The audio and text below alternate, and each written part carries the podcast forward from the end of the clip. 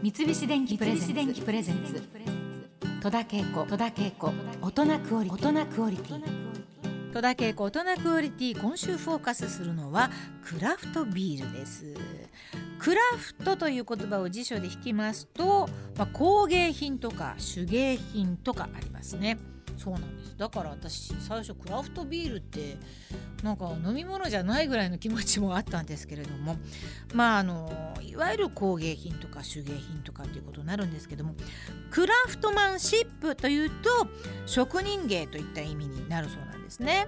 でクラフトビールというのは大手ビールメーカーではなく小規模な醸造所ブルワリーで作られるビールのことを言うんですだからまあ、小さいところでこう作ってるいいっぱいあるんですよね。だからあの逆に言うと私たちが知らないのがいっぱいあるということなんですよ。目につかないというか私たちの目に触れないところでいっぱいあるっていうことなんだなというふうに思います。海外に行っても本当に聞いたことないやついっぱいありますからそういったサイズ感でこのクラフトビールっていうふうに言うんですね。まあ、若者のアルコール離れ。ビール離れが進んでいるなんて話を耳にしたことがある方も多いと思いますけれどもそんな中クラフトビールはですねなぜか人気が右肩上がりで最近は大手ビールメーカーもクラフトビール業界への参入が続いているといいます。日本でクラフトビールが話題となったのは1994年に酒税法が改正されたのがきっかけだそうです。町おこし的な要素もあった地ビールブームなんですけれどもあまりに乱立しすぎてそのレベルも玉石混交だったため地ビールイコールまずいというイメージも定着してしまってやがて地ビールブームは下火になってしまいます。この当時に地ビールって飲んだことあるかな？なんかでもその地方に行くと必ず地方に行ったあの居酒屋さんとかあの、まあ、旅館とかで大抵地ビールって出してくれてたりしたんですよね。私の印象ではまずいという印象はなかったですけれどもなんかそんなイメージもなんかあったみたいですね。まあ、けれど生き残った一部の生産者や美味しいビールを作りたい本当に美味しいのを作りたいという熱意ある人たちが地域ごとのカラーを打ち出しつつうまいビールを作り続け世界の品評会でも高い評価を受けるようになったそうです。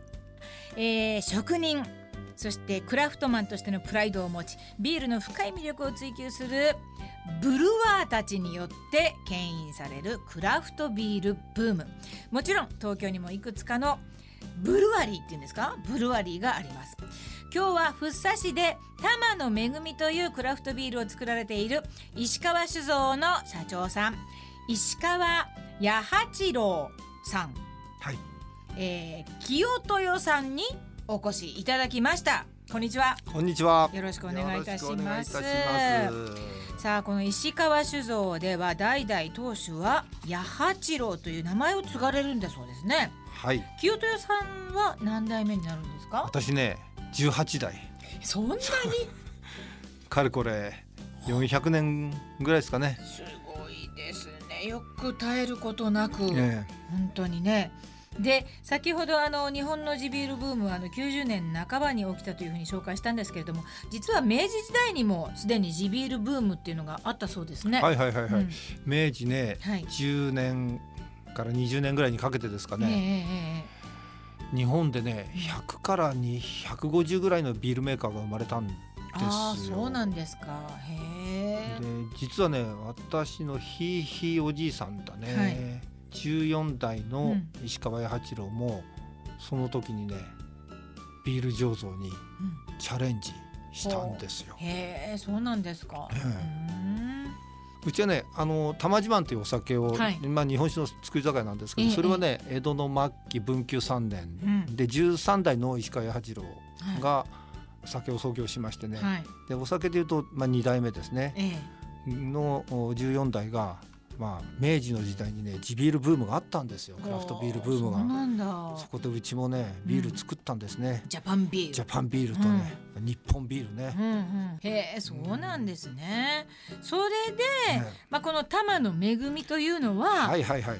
98年ですか、ちょうど20周年。ね、この玉の恵みという名で醸造を再開されたということなんですけれども、私ねビールあの好きなんですけどよくはちょっと本当に知らなくってラガータイプとかエールタイプとかはいいはい。ろんな種類があるんですね、ええビールに。えこれどういったことなんですか、まあよくラガーとエールと分けられますけどこれはね、まあ酵母の違いですね。酵母、ええラガーのことをね仮面発酵は仮面。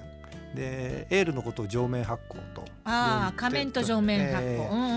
はいはい、えーあとまあ発酵温度も少々違うんですけれども、うんうんうん。まあ大体おおむね2つに分けられてますね。そうなんだ。ねであ味はそのどうなんですか？そのラガーとエールのその仮面と上えーラガーの方がねあすっきりしたタイプが多いかな。あのいわゆるピルスナースタイルっていうのがねピルスナースタイル。っていうのは、まあ、うん。いわゆるビールっていうこう黄金色ではい。で疲れて、うん。白い泡があって、うん。ああいうのを想像しますね、そうですね、あれはね、まあ、ピルスナースタイルなんですうん、よ、じゃあであれは私がいわゆる想像するのはもうそれですね、そうそうそう。はい。あれがラガーですね。ラガでねあれはもう世界のそうだな。95%って言っていいのかな。あ。あーでもね世の中には世界にはね、まあ、ヨーロッパにはねいろんなスタイルのビールがねそうですよね。実はでもヨーロッパに行くとね。見たことあね。ありますあります。そうもこんなビールがあるんだっていうのをねドイツとか旅をしてねその町々にね独特のものがあってこれが我が国では知られていない。う、うん、そうです。全然聞いたことのないようなものが面白いなますからね。ってこんなのうちでも作れたら楽しいだろうな。うん。なんて思ってたんですけれども当時はあの最低製造数量っていうのが決まってましてね、はいはい、えー免許を取るにはうん。一定数量作んなきゃいけない。うん。そんだけの設備を作ってうんうん、そんだけをきちっと売りこなさなきゃいけない。はいはい。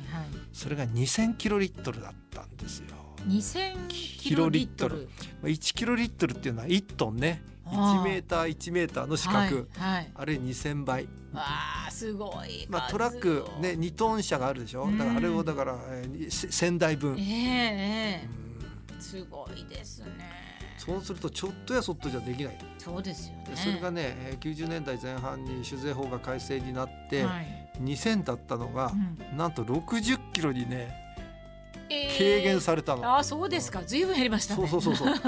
そうするとねうん。醸造所を作って、うん。えーまあ、脇にレストランを作ってあーでその脇に売店を作って、はい。えー一生懸命売れば、うん。まあ、そのくらいは売りこなせる、ええなる2000じゃねそうですよもねう毎年毎年キャンペーンガール雇ってね 宣伝しなきゃいけないけどね、うん。うん。でそこでね90年代の後半うん。に地ビールブーム、昔は地ビールって言いましたね、今クラフトビール。ええ。が起きまして、うん。2300300ぐらいできたかな。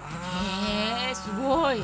そうですか。まあ本当にババババババババってできたんですよ。うんですけどねそういうことはつまり300できたら300人の醸造責任者がる。いたってことですよ。そうで。すねそうですね。急にそんなに優秀な人が我が国にいたかって。え 一人でじゃあ何役もやらなきゃいけなかったりとかね。でうん。結局ですね、まあ、そんなに技術も高くないのにビール免許を取得して、うんえー実はね最初の頃は良かったの。うん。ではヨーロッパドイツとかから指導者が来てええ。教えてくれるの。はい。で半年とか3ヶ月はいいんだけども、うん。まあ契約が切れてうん。彼が帰っちゃうと。うん。で残された若者が教えてもらったんだけども、うん。ちょっとトラブルがあると、うん。半年ぐらいじゃさみたいな。それでねね。ダメあんまり美味しくないのがいっぱいあったんだよ。ああそうですか。でずーっとこう下がってきちゃって、それでまあね苦しい時代になったね、まあ2000年代はね。保つのがねまた大変だと思いますけども、そしてこのあの、ね。玉の恵みにもこれあの種類がいろいろあります。いろいろあるん、はいはいどういどういった種類になあー大体るんですか？1年間でね10種類以上作ってます。さっき言ったあのエールスタイルもあれば、エールスタイルっていうのはあの裏側に対してどどんな風なものなあんですかね？エールの方が、うん。あの香り特徴が多いですね、うん。あ、ええ。香りが香りであねりね、まあ、あの色的にも。色は麦芽のローストので出すんで、うんラガーが透明っていうかあの黄金色でってことはダークラガーっていうのもありますからね。いろいろあのあるんですよ。そうなんですか、え三菱電機プレゼンツ。戸田恵子。戸田恵子。大人クオリティ。大人クオリティ